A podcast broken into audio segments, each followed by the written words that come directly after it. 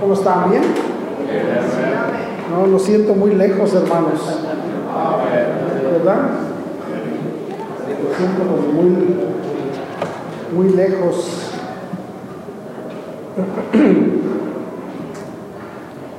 Muy bien, vamos a ver este. Déjenme ver aquí el.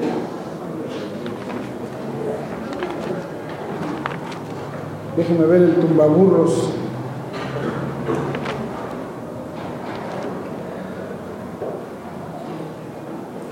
Muy bien.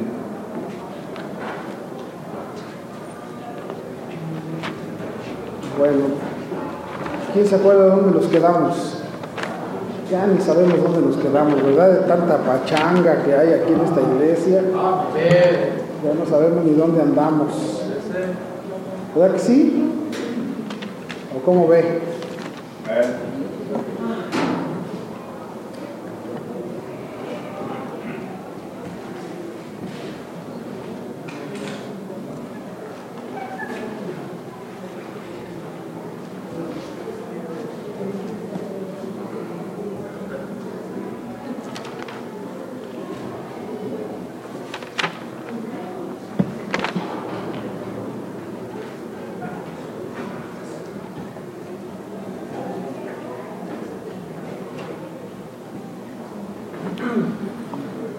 Bueno, este.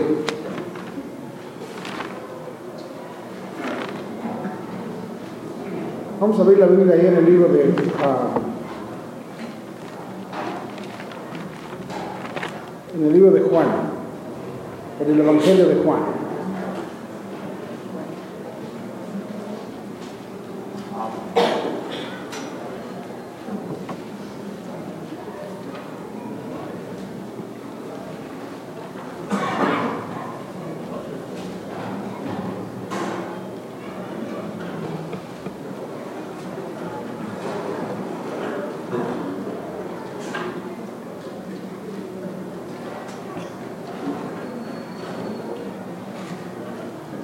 Evangelio de Juan capítulo 16.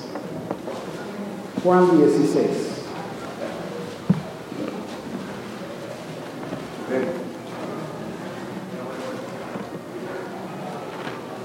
Juan 16. Vamos a leer ahí en el versículo 4. Juan 16. Dice ahí en Juan 16. Estas cosas, o sea, bueno, vamos a leer, sí voy a leer todo. Estas cosas os he hablado para que no tengáis, para que no tengáis, ¿qué hermano? Tropiezo. Para que no tengáis tropiezo. Sí, esto de los tropiezos es tremendo, ¿eh? Esto de los tropiezos, hermanos, es la cosa, mire, mire, el, asunto no es, eh, cuando nos damos cuenta de alguien que para de, de- de vivir en el Señor, nos damos cuenta de alguien que, que paró de vivir en el Señor y, y nos preguntamos, ¿qué sucedió? Se supone que cuando nosotros llegamos a los pies de Cristo, cuando nosotros somos salvos, comienza en nuestras vidas una nueva oportunidad de, o más bien, Dios tiene una voluntad perfecta para nuestras vidas. Dios tiene una voluntad para nuestras vidas. Eh, uno de los, de, los, de los grandes problemas que hay, uno de los grandes problemas que hay este, en la vida cristiana, sí, este, son los, son ah, el no comprender. Tiene usted que aprender y tiene usted que creer que quiero ordenar mis ideas. Este, hermano, dígale a mi esposa que ya llegué porque me está llamando. por favor, hermano, por favor. Este, mire, hermano, mire. El primer concepto, ayer, ayer fuimos a ganar almas y este, fuimos a ganar almas y, y me doy cuenta la gente, cómo la gente no quiere nada. Toco una las puertas, ayer toqué la puerta y este y toco una puerta y dice, ¿quién? Le digo, buenos, buenos, este, buenos días. Y me dice, este, buenos días. Y le dije, ¿qué se le ofrece? Le dije, le vengo a dejar una invitación. Le vengo a invitar, traigo el, el folleto y le vengo a dejar una invitación. Y me dice, este, no, muchas gracias. Ahora, yo sé que él desde afuera, yo no veo a la gente, pero desde afuera pues ven que uno trae una Biblia, ¿no? Ven que uno trae una Biblia, ¿sí? Y entonces me dice, no, muchas gracias. Y le dije, le digo yo, pero ni sabe de qué es la invitación, ya me está diciendo usted que no. Dice, es que no me interesa. Así me gritó desde adentro, es que no me interesa. Y le dije, bueno, entonces, este, ¿no sabes si aquí en la casa de al lado hay alguien? Le dije, porque traigo un dinero para que me primero que me abriera la puerta, pero pues usted no quiere, entonces. A ver, permítame. Pues no que no le interesaba. Dije, no sabes si de la casa de al lado está, le dije, porque la invitación es para darle un dinero, ¿verdad? Primero que me salga a la puerta, pero a usted no le interesa, no sabe si al de lado le interesará. Así desde la cortina y me dice, se quedó un silencio como, ching. Y me dice, a ver, permítame. Y ya. No, le dije, ya no, a usted no le interesa, ya no. Ya no, ya. Ya, ya no, ya, ya. No le interesa a usted. La gente no quiere nada, hermanos. Lo peor, olvídese, que la, la- la gente, porque yo me pongo a pensar, ¿qué se imaginará la gente? ¿Qué se imaginará? Bueno, pues me quieren invitar a una religión. Y yo no tengo tiempo, yo tengo otras cosas que hacer, no me, no, no, no, no me gustaría. Me dijo una vez alguien en una puerta, bueno, pero si yo voy allá con usted, ¿qué no debo de hacer? Y le dije, bueno, pues no se trata de eso. No, o sea, ¿qué le prohíben a uno? Dice cómo la gente trae su concepto. O sea, todo el mundo, ya, ya, ya antemano nosotros ya estamos con prejuicios de, de la iglesia, ¿sí o no? Antemano nosotros ya tenemos nuestros prejuicios. Antemano nosotros ya nos hacemos una idea de, de las cosas. Entonces, eh, y nadie, y, y muchas veces los que estamos aquí, aún estando aquí, todavía traemos unos ciertos prejuicios. Aún estando aquí, hermanos, traemos nuestros propios conceptos. El, estar en una iglesia no tiene que ver, tiene que ver simplemente con una cosa y eso sí no lo vamos a poder cambiar. Es llegar a, es llegar a llegar a Dios y poder convencernos, escuche, de que Él tiene un mejor plan para nuestras vidas que el que nosotros tenemos. Cuesta trabajo porque muchos de nosotros todavía andamos en... Y por eso luchamos en nuestros planes y, y luego hasta venimos a... Y luego, ¿sabe cuál es el punto? Que nosotros no venimos a, a la iglesia a que Dios nos convenza, si nosotros creemos que podemos convencer a Dios. Qué bueno que ya llegué ahí, ya conocí a Cristo, ahora voy a tratar... Y hay gente que se muere intentando convencer a Dios. Pero el, el plan no es así, hermanos. El plan, el cristianismo verdadero es, es primero llegar y Dios trabajar en nuestras vidas para convencernos. Dios nos quiere convencer a nosotros de que Él tiene un- una voluntad perfecta para nuestras vidas. Dios nos quiere convencer. ¿Me están siguiendo, hermanos? O sea, yo no sé en qué, en qué punto, en qué punto de convencimiento esté usted. ¿En qué punto de convencimiento se encuentre usted? ¿A qué altura de su vida esté Dios? ¿Qué tanto Dios haya avanzado con usted y conmigo? Sí, sí, me, sí me explico, hermanos. Pero, pero estamos en un proceso de convicción. en un proceso donde Dios va trabajando. Y, sabe qué, y hay gente, y, yo, yo sé, y hay gente que dice, bueno, este, y llega a, Dios llega a decirle, mira, Dios le llega a dar así como destellos de lo que tiene para usted y para mí. Ahora, cuando llegamos a, Dios, le voy a decir algo, sinceramente, Dios no nos dice luego, luego lo que tiene para nosotros, no nos lo dice. No, si Dios te dice lo que quiere hacer contigo, te espantas y te vas, hermano. ¿Sí me explico? Mire lo que dice ahí el versículo 1. Dice, estas cosas os he hablado para que no tengáis tropiezo. Os expulsarán de las sinagogas y aún viene la hora cuando cualquiera que os mate pensará que rinde servicio a Dios. Y harán esto porque no conocen al Padre ni a mí. Mas os he dicho estas cosas para que cuando llegue la hora os acordéis que ya, ya os lo había dicho. Esto no os lo dije al principio porque ¿qué? Dice, dice mira, te voy a decir, dice, hay, algunos de ustedes que hasta los van a matar. Le está diciendo Jesús a los discípulos, los van a matar. Dices más, hay, hay gente que va a pensar que si te mata, le haces un bien a Dios. Bueno, bueno.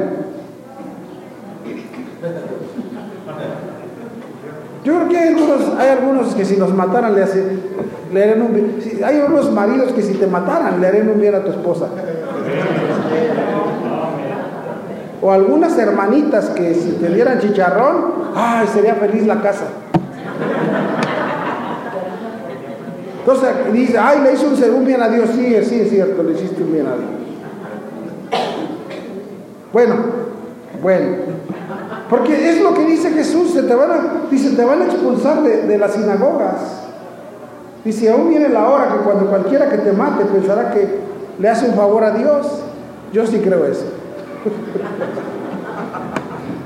Y harán esto porque qué? No, pero ya hablando en serio, dice, harán esto porque no conocen, no conocen al, Padre ni a mí. Dice, hay gente que va a hacer cosas porque no, no, no conoce de Dios. Mas os he dicho estas cosas, dice, para que cuando llegue la hora que, dice, cuando te venga un problema, cuando te tropiece algo, cuando te suceda algo, dice, no te, no te sorprendas como que, ay, yo nunca me imaginé, dice Cristo, ya te lo había dicho yo. Yo ya te había dicho. Yo te lo advertí. Amén. Y dice, esto no lo dije al principio porque yo estaba con ustedes. Y pues al principio no les dije nada porque pues yo estaba con ustedes. Y, pues, ¿y para qué los, les digo desde el principio si se desanimarían? Amén. No te lo dije al principio, porque te ibas a desanimar. Mire conmigo el libro de Hechos, una, historia muy clásica, capítulo 9.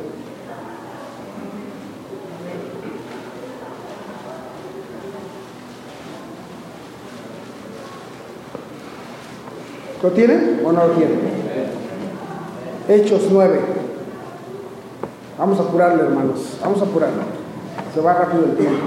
Saulo, respirando aún amenazas y muerte contra los discípulos del Señor, vino al sumo sacerdote y le pidió cartas para las sinagogas de Damasco, a fin de que si hallase algunos hombres o mujeres de este camino, los trajese presos a Jerusalén. Saulo va a pedir permiso para agarrar a los cristianos.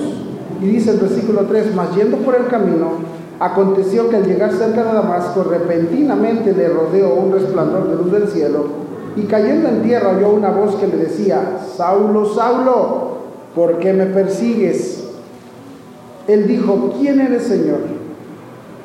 Y le dijo, yo soy Jesús, a quien tú persigues. Dura cosa te es dar cosas contra el aguijón. Él temblando y temeroso dijo, ¿qué de, lea conmigo, ¿qué dijo? Señor, ¿qué quieres que yo haga?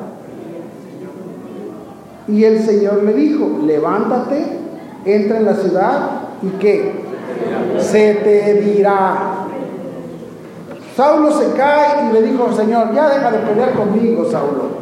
Ya deja de hacerle al cuento. Ya estás tocado en tu corazón. Ya, eh, es lo que le digo yo a veces a algunas personas de la iglesia. Pastor, es que mi hijo, déjalo, ya está tocado, dale chance. Ya nomás anda dando cosas contra el aguijón. Pastor, mi viejo, ya, ya está tocado el viejo ese. Nomás le hace el cuento porque se quiere lucir. Como siempre ha sido un payaso, pues. se quiere lucir, pero, pero déjalo, ya, ya Dios lo tocó. ¿Sí me entiendes?Igual la señora, pastor, mi esposa, déjala, ya la tocó Dios, ya.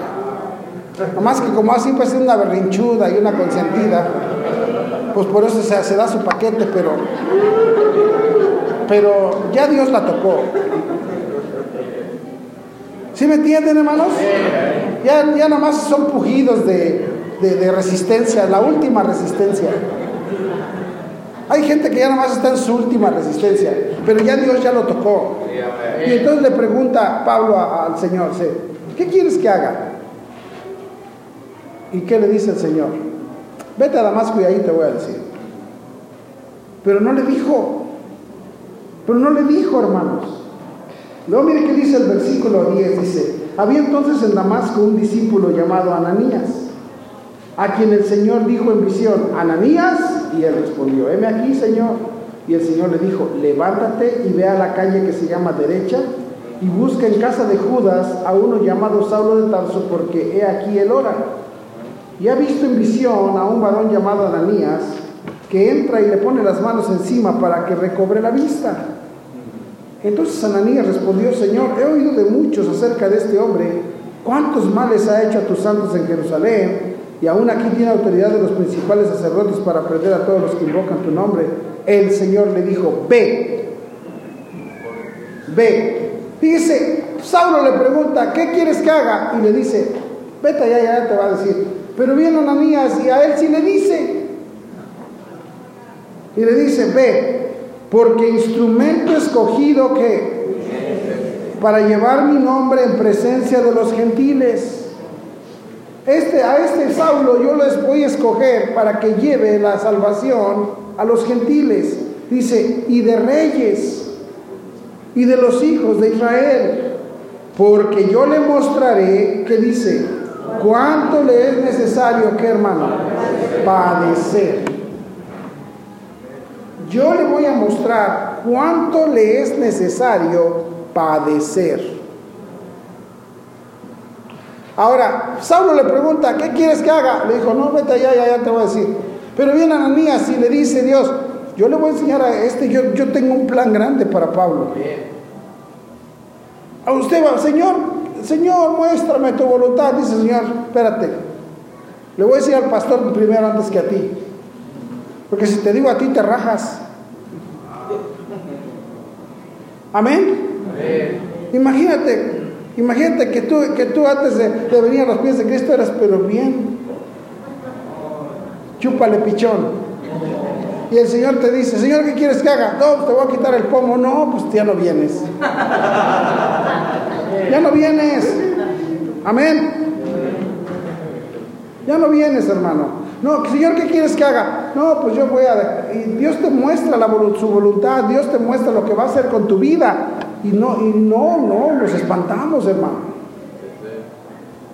Imagínense, yo llegué a la iglesia y, yo todo lo que quería era, era, pues ser un buen cristiano, tener cambiar mi vida en muchas áreas y y que Dios me enseñara cómo guiar a mis hijos en un camino diferente. Pero de eso de servir a Dios, jamás. O sea, créamelo, nunca lo busqué, nunca lo quise. No, no, yo no deseaba eso. Entonces Dios no te, no te muestra su voluntad. ¿Me están entendiendo, hermanos? Dios eh, no te, al principio no te lo dice porque, ahora, de que tiene una voluntad grande para ti, para mí, la tiene. Pero al principio no te lo dice. ¿Sí me están entendiendo? No, hermano, Dios nos dice algo así, olvídalo. Es la última vez que te volvemos a ver por aquí. ¿Sí me están entendiendo? Eso es exactamente lo que pasa. ¿Cuánta gente no ha venido a esta iglesia? ¿Cuánta gente? ¿Sí o no?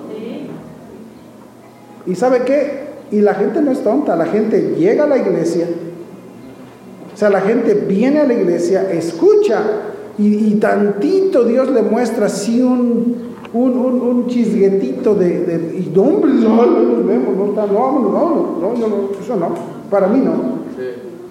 Sí me explico, hermanos. Ese es, el, ese es el asunto en cuanto a la voluntad de Dios. Y por eso, ¿qué les dijo Jesús? Dice, al principio no les dije esto, dice, porque yo estaba con ustedes, dice, pero yo una vez les digo, ya me voy. Y entonces les van a venir estas cosas. Se les va a poner de apesa los camotes. Se va a poner feo el asunto. Imagínate que tú vienes a la iglesia para que te digan, pastor, yo vengo para ver si... No, no, no, se va a poner feo el asunto.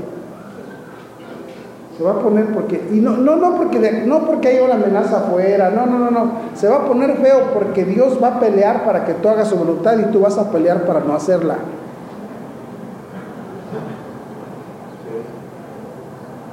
Miren hermanos, es bien sencillo. Es bien sencillo. El cristianismo normal o promedio en donde quiera, eh, bueno, el cristianismo verdadero, escúcheme, el cristianismo verdadero. El cristianismo verdadero es simplemente una cosa, es Dios peleándose contigo y conmigo. Él queriendo que hagamos su voluntad y tú y yo no queriendo hacerla. Voy a repetir eso hasta que nos quede bien grabado. Cristianismo es, por ejemplo, miren, tengo una pregunta.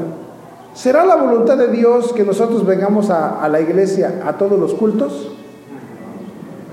O Dios dice, no, tú puedes venir, tú nada más domingo en la mañana, ustedes dos, ustedes nada más el viernes, el jueves. ¿Será la voluntad de Dios que vengamos a todos los cultos?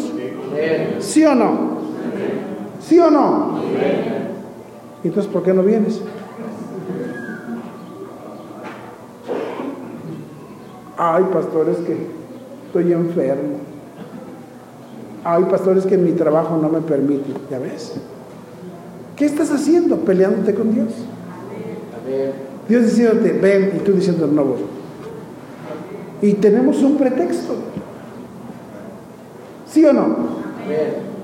¿Será la voluntad de Dios que y digo, te estoy hablando de cosas así bien básicas.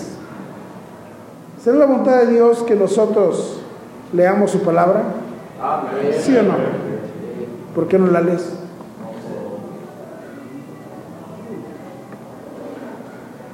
Entonces, ya te diste cuenta que el cristianismo promedio es Dios mostrándonos su voluntad y nosotros peleándonos con Él para no hacerlo. ¿Sí, ¿Sí vamos bien o no vamos bien? Entonces, entonces aquí, hermanos, dice Jesús, vean conmigo Juan 16. Dice, pero ahora, dice Jesús, bueno, yo estaba con ustedes y bueno, ya saben, aquí estaba yo, dice, pero ya, ya, ya no, ya me voy, ya no voy a estar con ustedes. Versículo 5, pero ahora voy al que me envió. Pero ahora voy al que me envió. Y ninguno de vosotros me pregunta, ¿a dónde vas? Ninguno. Dice, antes, porque os he dicho estas cosas, dice, tristeza ha llenado vuestro corazón. Dice, pero yo les voy a decir, les voy a decir una verdad. Ya me voy, dice, pero les digo la verdad, les conviene que yo me vaya. Dice, porque si no me fuere, escucha hermano, ponga atención, si no me fuere, dice, yo estaba con ustedes, pero Jesús, ahora ponga atención, Jesús es Dios, ¿verdad que sí? Pero en la, en, la, en la persona de Jesucristo, Jesús no vino a convencer, Jesús vino a salvar. O sea, la persona de Jesús no era, no, por eso le decían, por eso le decían a Jesús los, los judíos, si tú eres el Cristo, ya dínoslo abiertamente. Y Jesús les dijo, pues les he dicho, pero ni me creen, porque a mí no me importa, yo no vengo, mi propósito, mi objetivo no es convencer. Hay alguien que te va a convencer, pero no soy yo. Y les dice, les conviene que yo me vaya, dice, porque si no me fuere, ¿qué dice? El consolador no vendrá, no vendría a vosotros, dice, más si me fuere, os lo enviaré. Y cuando Él venga, ¿qué dice?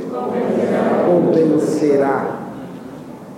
Entonces, el trabajo de Jesús y el trabajo de Dios Padre no es convencer. Aunque es Dios, es Dios en, la persona del Padre y es Dios en la persona del Hijo, esa, la labor de ese Dios no es convencer. El que, trata, el que hace el trabajo de convencimiento o de convicción en nuestras vidas es el Espíritu Santo. Es el Espíritu Santo. Por esa razón, hermanos, por esa razón, eh, eh, eh, allí, mire, vea lo que dice ahí en Hechos 9, otra vez. Hechos 9. Pablo ya estaba tocado, Pablo ya estaba allí, dice versículo 10, Hechos 9. Fue entonces Ananías, versículo 17, y entró en la casa y poniendo sobre él las manos, dijo, hermano Saulo, el Señor Jesús que se te apareció en el camino por donde venías, me ha enviado para que recibas la vista y... Y... Señor, ¿qué quieres que haga? ¿Y qué le dice Señor? No, vete allá y allá se te va a decir. Y ya le dice a Ananías, mira, él va a hacer esto, así que ve y, bautízalo y, y impone las manos para que reciba el Espíritu Santo y el Espíritu Santo lo convenza de algo que él no se puede convencer.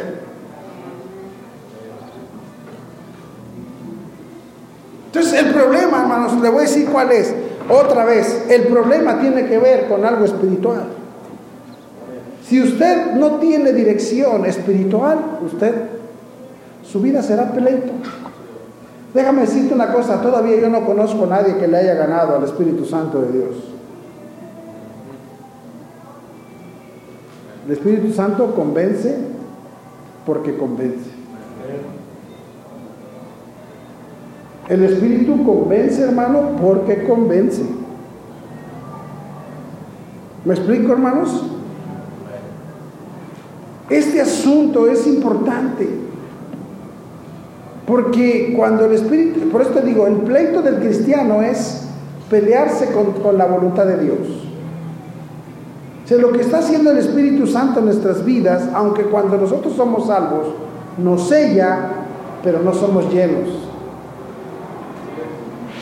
Por eso, otra vez, vean lo que pasó con el apóstol Pablo. Pablo, para, desde el principio, dice ahí, ah, y al momento le, perdón, dice, se te apareció el camino porque me ha enviado para que recibas la vista y seas lleno de qué. Y al momento le cayeron de los ojos como escamas y recibió al instante la vista y levantándose fue bautizado y habiendo tomado alimento recobró fuerzas y estuvo Saulo por algunos días con los discípulos que estaban en Damasco. Fíjate después en el 20. Enseguida predicaba a Cristo en las sinagogas diciendo que este era que. Ahora hermanos, antes decía, no, no, no, no, no, ¿cómo? Que unos charlatanes y ahora estaba convencido. ¿Qué hizo la diferencia en el apóstol Pablo? El Espíritu Santo de Dios. Lo que hace la diferencia en nuestras vidas es el Espíritu Santo. O sea, miren, por eso déjenme le explico, este asunto de convicción, por eso hay tanto pleito, ¿por qué? Porque luego decir, mire, cuando nosotros somos salvos, y eso es interesante entenderlo, cuando nosotros somos salvos, hermano, eh, si somos sellados para el cielo. Vamos a entender esto porque es importante. Vean conmigo el libro de Efesios, por favor, el libro de Efesios. Efesios capítulo 1.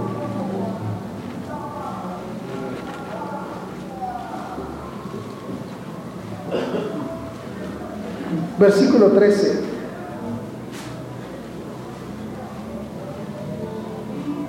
¿Lo tienen o no?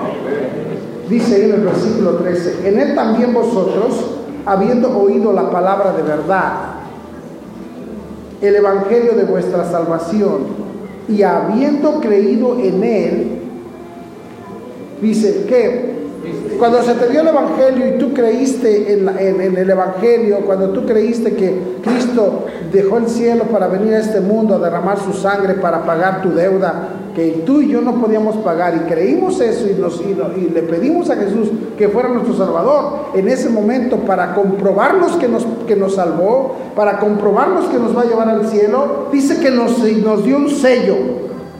¿Cuál fue el sello? Dice, y habiendo creído en Él, fuiste sellados con el Espíritu Santo de la promesa, que es las arras de nuestra herencia, las arras de nuestra herencia hasta la redención de la posesión adquirida. Dice, Él te dio como comprobante. Sabes que cuando tú, a veces tú vas y compras algo, ¿verdad? Y tal no te lo entregan, pero te dan un comprobante. Con eso tú puedes reclamar que, que, lo pagaste. Así el del Señor nada más te dio su Espíritu Santo como un sello. Pero más adelante, hermanos, más adelante, mire lo que dice ahí en el versículo, capítulo 5,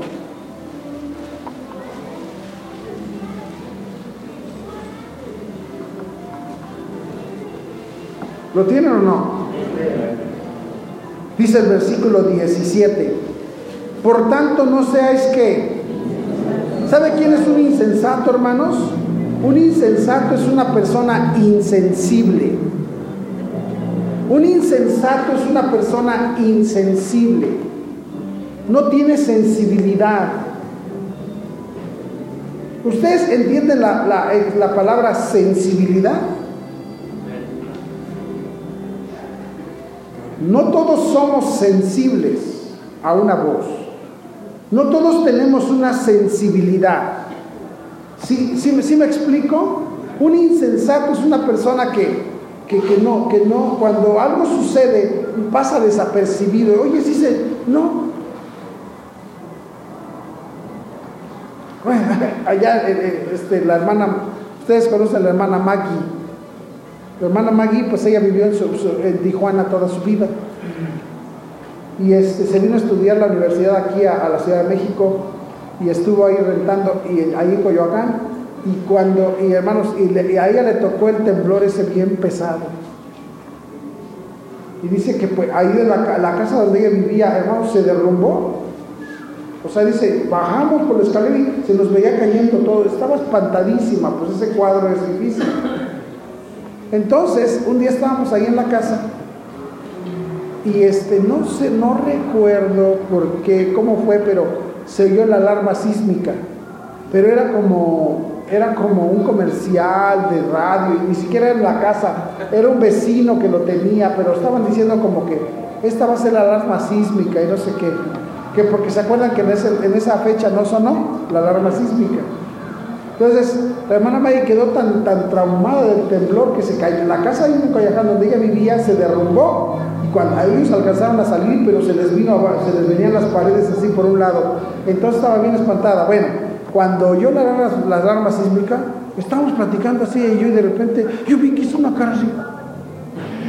Y se empezó a poner como, ay, ay, empezó a hacer así. ¿Qué pasó? ¿Qué es eso que suena? ¿Qué es eso que suena? Le dije, es un comercial. Ay, no me digas. Ay, feo. Hermano, yo ni ponía en cuenta. Pero ella se hizo sensible a eso. ¿Me están entendiendo? Sensibilidad. Sensibilidad. Y es lo que el apóstol dice. Ya te di toda una enseñanza de la voluntad de Dios para tu vida. ¿Y qué dice? Por esa razón, dice el apóstol, no seáis que insensatos, sino entendidos de cuál que dice. Dice, no sean insensibles.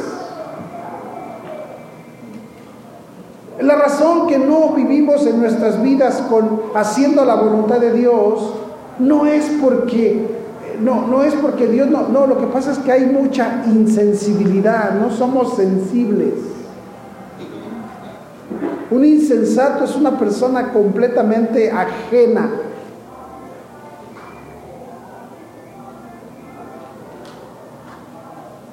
Allá, allá en, los hospitales, hermano, en los hospitales, ¿cuántos casos no hemos escuchado de negligencia médica? Pues hay, pues, en los hospitales, en, cualquier país de primer mundo, tú vas con tu, enfermo y tú te metes allá al cuarto y si tienen que hacer algo ahí lo hacen delante de ti. Pero acá en los de México dicen, usted espérese allá. Ya nomás te salen a decir, ¿se murió? ¿Sí o no? Pues ahí tú no sabes si ellos mismos dijeron, ya déjalo que se muera, este nos cayó gordo. Y tú dices, pastor, pues sí, vivimos en tiempos así. Y la gente que dice, qué insensibles son. No sé si me entiendes. Y te enojas y dices, ¿cómo puede ser posible que ya, ya se hicieron insensibles al dolor humano? No, ya no, no entienden, ya no luchan por salvar una vida, ya no les importa. ¿Por qué? Y es lo que dice Dios, dice, así mismo los cristianos estamos. Somos insensatos. Es cierto que Dios nos dio de su Santo Espíritu. Es cierto que Cristo nos salvó. Amén. Es cierto que Cristo nos salvó. ¿Me están siguiendo, hermanos? Que nos selló con el Espíritu Santo, porque nada más es como el comprobante para ir al cielo.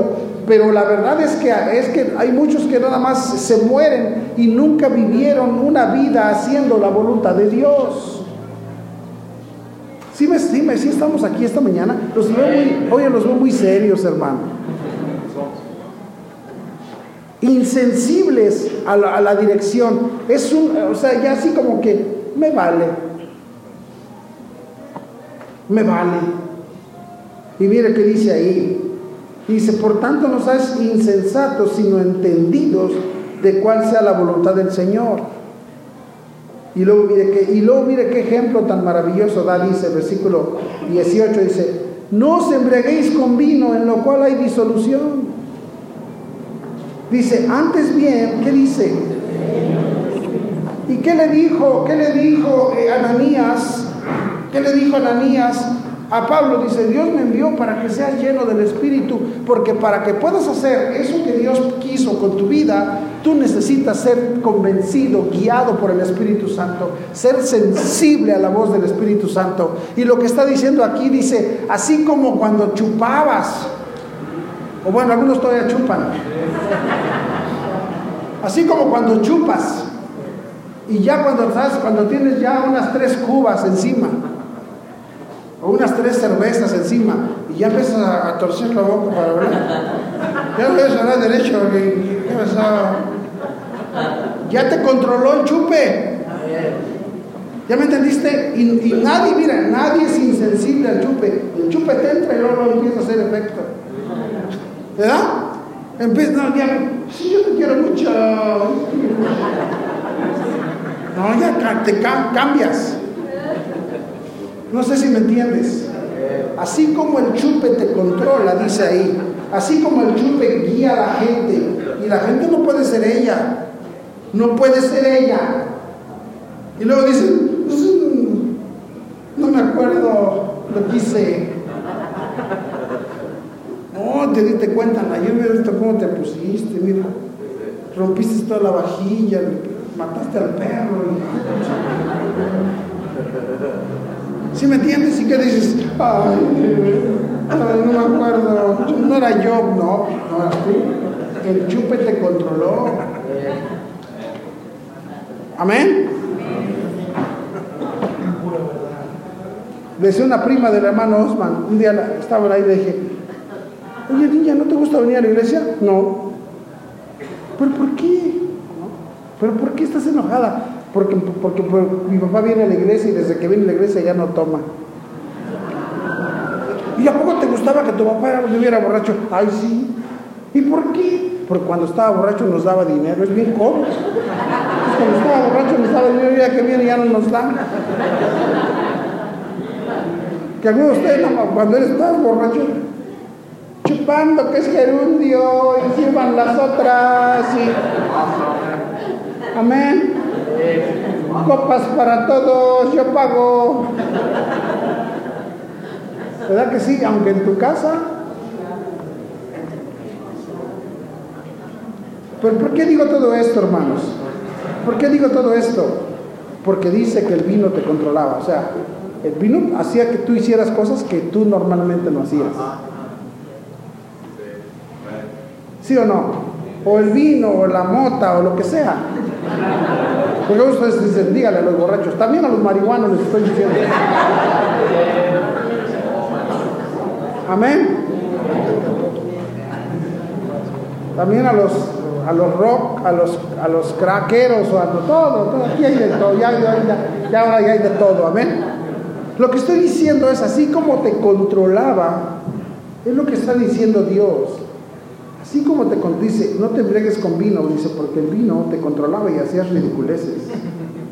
Dice, mejor deja que el Espíritu te controle. Y si eh, entonces, hasta que el Espíritu te controla, empiezas a, a decidir, voy a, entonces el Espíritu te dice, ya no tu voluntad, sino la voluntad de Dios. Amén. Amén. La voluntad de Dios. Ser dominado. Ser dominado.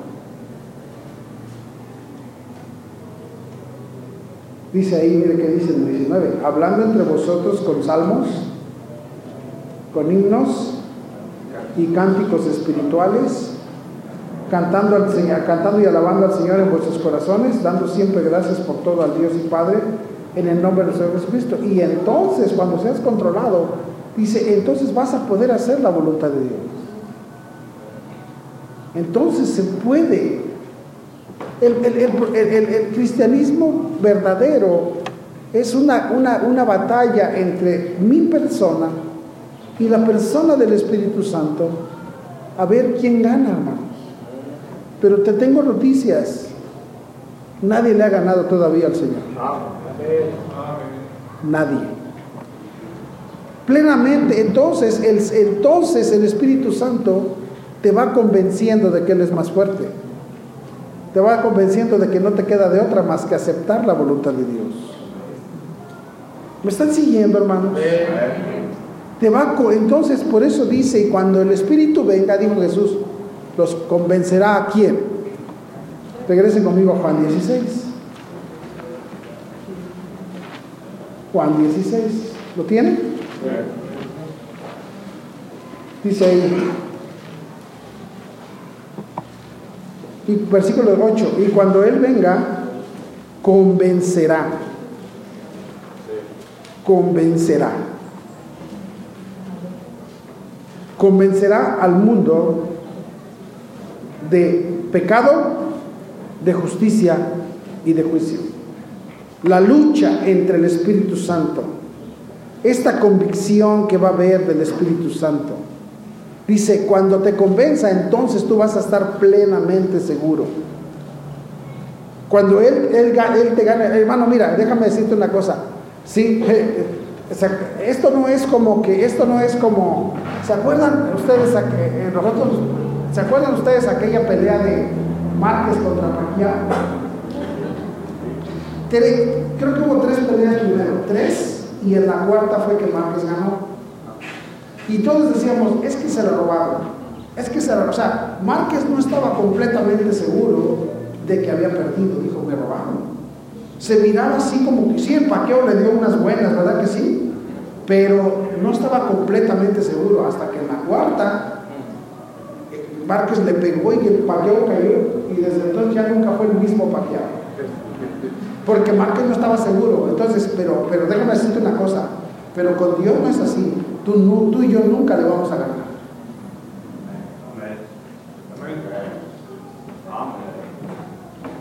Él va a ganar y Él nos va a comer. Y entonces ya vas a decir, ya mejor ni peleo con Dios porque siempre gana. Oye, no le vas a decir, Dios, dame la revancha. No.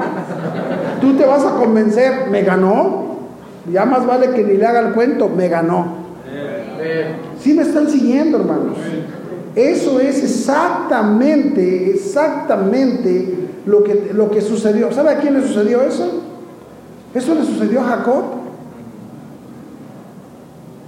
Jacob, hermano, tremendo Jacob. Tranzas, su nombre significa engañador. Y Jacob, hermano, tramposo, tracalero. Primero se tranza a su hermano, Luego engaña a su papá. Luego viene para acá y lo que, la cosa es que para un tranza hay un tranza y medio. Y luego llega Jacob huyendo de su hermano, llega ahí a, la tierra de, su familia, de su papá. Y, este, y llega ahí con el tío, y el tío era más tranza que él. Y ahora el tío se tranza a Jacob, y Jacob, y mira, un tranza que es bien tranza no le gusta que se lo trancen. ¿Sí me entienden? Y ahora el tío se tranza a Jacob y le dice, primero le dice, me gusta la, tu hija, dice, trabájame siete años y te la doy.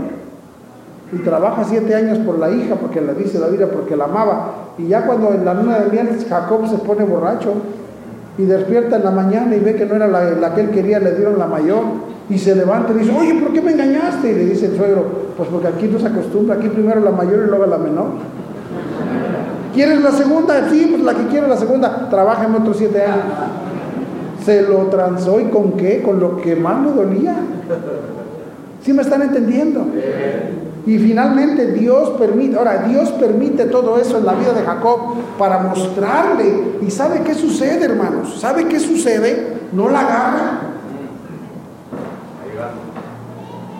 No la agarra. Y luego, ¿qué, qué sucede con Jacob? ¿Qué sucede? Jacob trae un temor porque su hermano, su hermano dijo que lo iba a matar, ¿se acuerdan? Y ahora Dios le dice, Jacob, ya te transó mucho tu suegro, mejor regrésate a tu tierra, ya está mejor.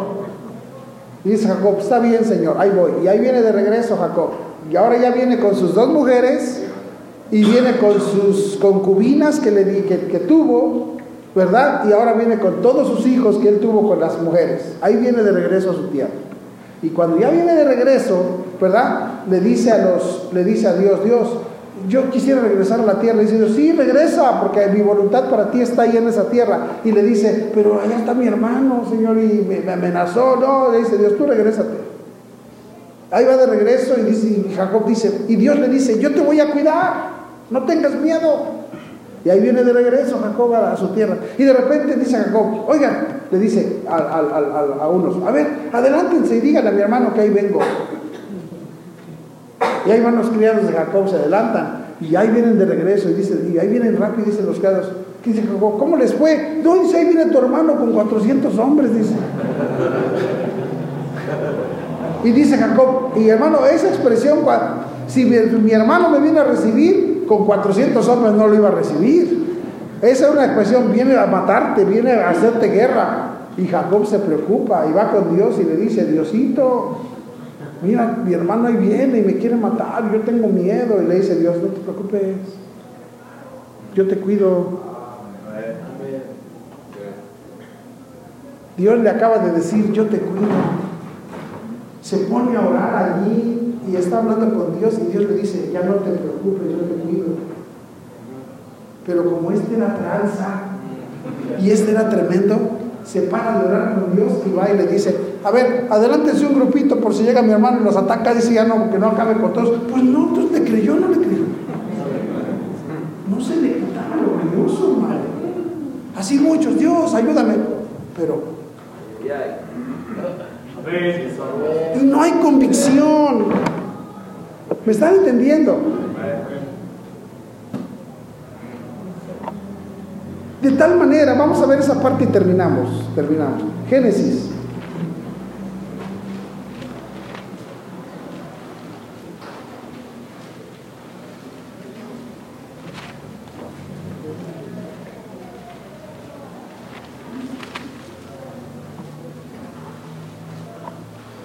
Versículo 9, ya, esto, 32, 9, 32, 9. Y dijo Jacob, Dios de mi padre Abraham y Dios de mi padre Isaac, Jehová, que me dijiste, vuélvete a tu tierra y a tu parentela, ¿y qué? Fíjese lo que le está diciendo Jacob a Dios. Dios de mi padre Abraham, Dios de mi padre Isaac, tú me dijiste, regrésate a tu tierra. Tú me dijiste, yo no me vine porque yo quería, tú me dijiste. Ahora, ¿era la voluntad de Dios que se regresara así o no? Y le dijo Dios, si te regresas, yo te cuido. Yo te haré bien. Amén. Y dice ahí, y menor soy que todas las misericordias y que toda la verdad que has usado para con tu siervo, pues con mi callado pasé este Jordán y ahora estoy sobre dos campamentos. Líbrame ahora de la mano de mi hermano, de la mano de Esaú, porque le temo no venga acaso y me hiera la madre con los hijos. Y tú has dicho, yo te haré bien, y tu descendencia será como la arena del mar, que no se puede contar por la multitud.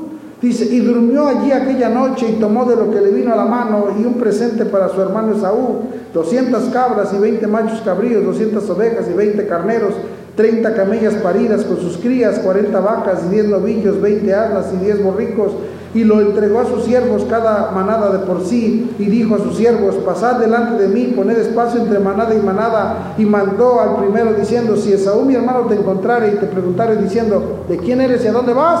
¿Y para quién es esto que llevas delante de ti? Entonces dirás, es un presente de tu siervo Jacob, y en que envía a mi señor Esaú, y aquí también él, viene tras nosotros, mandó también al segundo y al tercero, y a todos los que iban tras aquellas manadas, diciendo, conforme a esto hablarás a Esaú cuando le hallareis, y, diréis, también he aquí tu siervo Jacob viene tras nosotros, porque dijo, apaciguaré su ira con el presente que va delante de mí, y después veré su rostro, quizás le seré acepto. Pasó pues el presente, el presente delante de él, y él durmió aquella noche en el campamento, hermanos, dice, mira, le está diciendo a Dios, y tú me dijiste, dice, pero como quiera yo voy a hacer mi parte. Y miren lo que sucede, ponga atención. Y como Dios, ahora él va ahora con Dios y Dios lo está escuchando y dice, este no la agarra, este es un insensato, este no es un insensible a la voz de Dios, es un insensible a las promesas de Dios. Dice, este no entiende. Y mire qué pasó el 22. Y se levantó aquella noche y tomó a sus dos mujeres y sus dos siervas y sus once hijos y pasó el vado de Jaboc. Los tomó pues e hizo pasar el arroyo a ellos y a todo lo que tenía. Así se quedó Jacob y luchó con él un varón hasta que rayaba el arma. Y cuando el varón vio, ¿qué dice ahí? Que no podía con él. Mira, hermanos, dice Dios, no puedo con este, este es pero, este es pero, duro. Ahora, la pregunta es, ¿Dios no puede? Es como dice Dios, no es que si le aprieto, pues se me pasa la mano y me lo trueno. Pero Dios sí puede.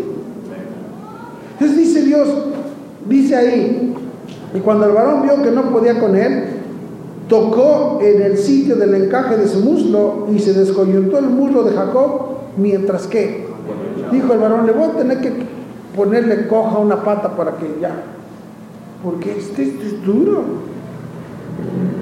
no se convence fácil. O sea, yo tengo una voluntad para él, pero qué duro es este hombre. ¿Cómo le cuesta? Pues tuvo que hacer, ¿qué tuvo que hacer Dios? Sacar, hermano, le sacó la pierna de su lugar. Amén. Le sacó la pierna de su lugar. Y cuando el varón, versículo 20, dice, ah, versículo oh, 25, cuando el varón vio que no podía con él, tocó en el sitio del encaje de su muslo y se descoyuntó el muslo de Jacob mientras con él luchaba. Y dijo, déjame porque raya el alba. Y Jacob le respondió, no te dejaré si no me bendices. Y el varón le dijo, ¿cuál es tu nombre? ¿Cómo te llamas? ¿Y qué le respondió Jacob? ¿Qué le respondió? ¿Están ahí o no, hermanos? ¿Qué le respondió? Jacob le dijo, le dijo, bendíceme, mira, ya, ya, ya, ya ando cojito, bendíceme. ¿cómo te llamas? Y dijo, Jacob, el engañador. ¿Cómo te llamas?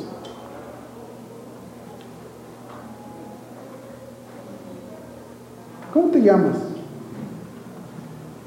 ¿Ya te convenciste? Bueno, en aquel entonces les ponían nombres según eran, ¿verdad? ¿Cómo te habrían puesto a ti y a mí? ¿Sí? Entonces dice, ¿cómo te llamas? Y le dijo Jacob. Y mira, cuando él reconoció quién era, dice, y el varón le dijo, no se dirá más tu nombre Jacob. No se dirá tu nombre jamás Jacob. Mire qué dice. Ve ahí, tiene un, dice, no se dirá más tu nombre Jacob. ¿Lo tiene ahí, hermanos?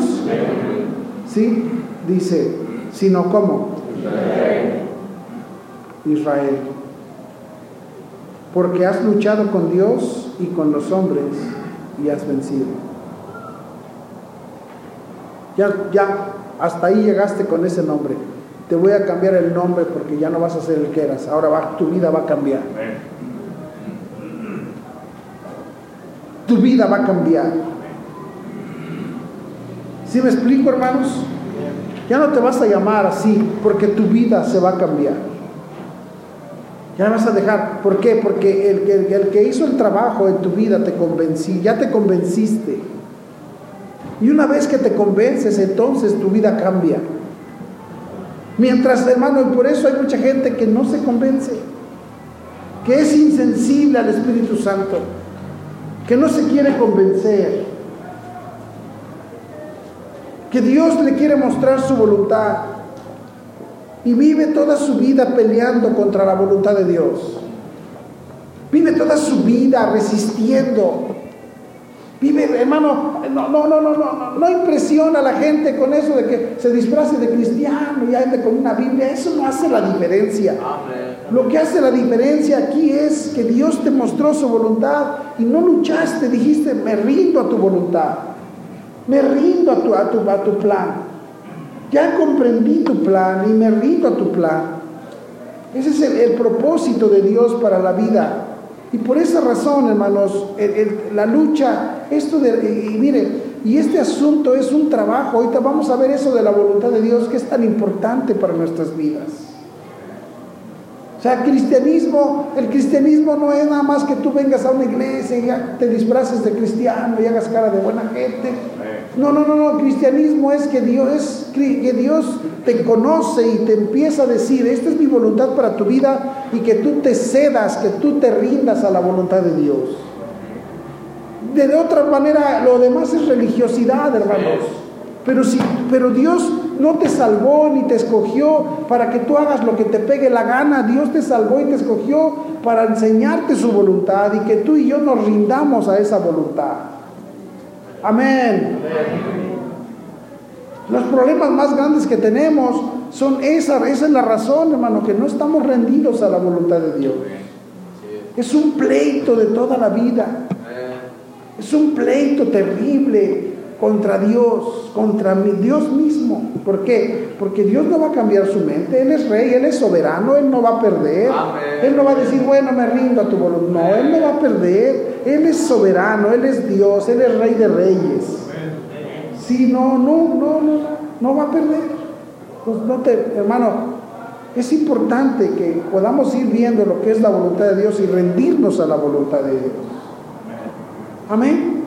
Porque muchos de nosotros por eso tenemos una vida tan miserable, porque estamos, hemos vivido nuestra propia voluntad. Y no, la, y, no disfraces tu vida con, con placeres, ah, pues es que, no hermano, por eso, esa es la gente más miserable. Todo el problema es, no estuve rendido a la voluntad de Dios. Pues aquí, por eso Jesús dijo, Fíjense bien, dice, porque a veces la voy a ir, ¿por qué? Porque tu voluntad y la mía, hermanos, no, hombre, pues nosotros, ya traemos un plan bien perfecto, ¿a poco no? No, nosotros, hombre, yo te he contado esto, termino con esto. Cuando yo fui salvo, ya les los he contado, pero no les va a caer mal. Cuando yo fui salvo, acababa de conocer a Cristo y fue en el tiempo, en el 1988, fue cuando, cuando Carlos Salinas de Gortari fue presidente de México, en el 88. ¿Se acuerdan o no? Y Carlos Salinas de Gortari, hermanos, fue quien hizo el Tratado de Libre Comercio. Cuando comenzó el Tratado de Libre Comercio se abrieron las fronteras. Antes eh, conseguir cosas este, era carísimo, pero se abrieron las fronteras y empezó a entrar Fayuca a México, pero como no tienes idea. Entonces ahí en Tepito, hermanos, la gente empezó a viajar y gente de toda la República venía a Tepito a comprar. Entonces, yo pensé, me voy a ir a, hacer un viajecito allá para traer cosas y ganar feria. Y así le empecé a hacer. Y junté yo más o menos, yo tenía dos mil dólares. Y iba y compraba y, si yo iba y hacía el viaje y todo salía bien, me ganaba de, de, de 600 a mil dólares en el viajecito. O sea, yo invertía dos mil y me ganaba más o menos mil. O sea, una vez fuimos y, este, y ya había yo comprado la mercancía y me encontré un muchacho de ahí, un vecino, y me dijo, este, oye, ya no te vais a pasar ahorita, dice, porque ahorita los de aduana le están quitando la mercancía a todos. Le dije, pero ¿por qué? Me dijo, no sé qué problema hubo, dice, y ahorita le están quitando la mercancía a todos. Sí, híjole. Y le dije, ni por tren ni por camión, me dijo, por donde te vayas te la quitan. Dice, solamente sabes que no están revisando los camiones de carga. Y me dijo, hay un chavo que está del otro lado que va a llevar su mercancía en el camión. A ver si alcanzas lugar todavía. Y ya llegué y el camión ya estaba lleno. Y estaba un chavillo ahí y le dije, oye, es este, oye, ¿no está tu papá? Y me dice, no, mi papá no está aquí. Y le dije, entonces, ¿esto de es? Me dijo, pues es mío. Le dije, ¿quién se va a llevar el camión a México? Me dijo, pues yo. En ese tiempo yo tenía como 25 años y él tenía como 18. Le dije, ¿tú solito llevas todo esto? Me dijo, sí. ¿Y de quién es la mercancía? Me dijo, mía. Dijo, ¿y cómo cuánto llevas de dinero? Me dijo, 90 mil dólares. Yo dije, no, pues yo llevo dos y se pierde, él pierde más. Y le dije, ¿me puedes llevar mi mercancía? ¿Dónde vives? Me dijo, en Gorostiza. Y le dije, ya me dijo el número, le dije, ¿me puedes llevar? Sí, te la llevo ahí, espacio, ahí, acomódala, ya es lo último que voy a llevar. Subimos la mercancía, cerró el camión y que se arranca el. Ya yo me, ya, yo me, pasé, me, fui a la terminal de autobús, agarré el autobús y ahí adelantito, ¿no? Somos una garita ahí de aduana, bajaron a todos los del autobús, bajaron toda la mercancía, les quitaron todo y a mí no me quitaron nada. Y hasta me decían, no trae nada, ¿cómo es posible que no trae nada? No, no traigo nada. Pues ya llegué ya a la casa en la madrugada, salí como a las 6 de la tarde, llegué como a las 7 de la mañana allá a la Central del Norte, llegué a mi casa, me bañé y ya más o menos vi la hora, dije, eran las 12 del día, dije, voy a ver si ya llegó el chavo. Voy a Guadostiza, toco la puerta, Sale el chavo y me dijo, ¿qué huele? ¿Ya vienes por tus cosas? Le dije, sí, me dijo, ahí está.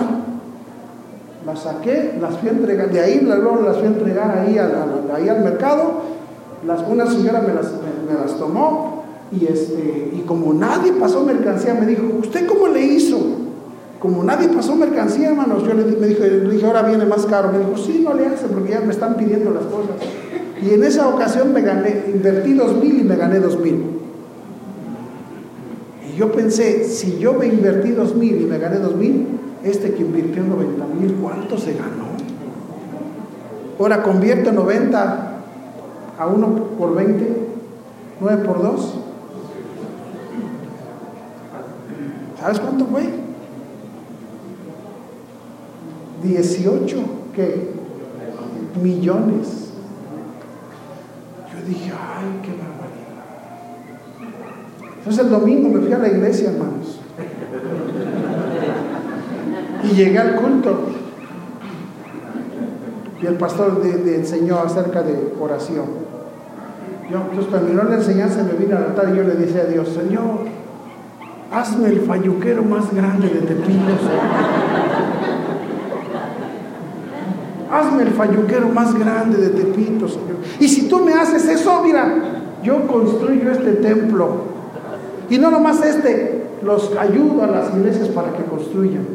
¿Se imaginan Dios en el cielo diciendo a los ángeles, ya oyeron, nos conviene? Vamos a hacerlo falluquero. ¿A poco no así estamos muchos? Queriendo convencer a Dios de que lo que yo traigo está bueno.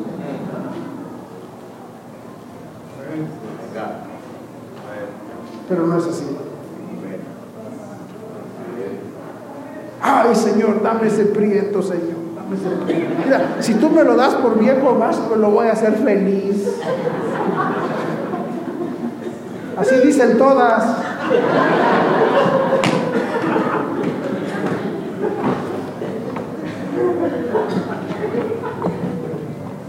Bueno, así somos todos, ¿verdad que sí?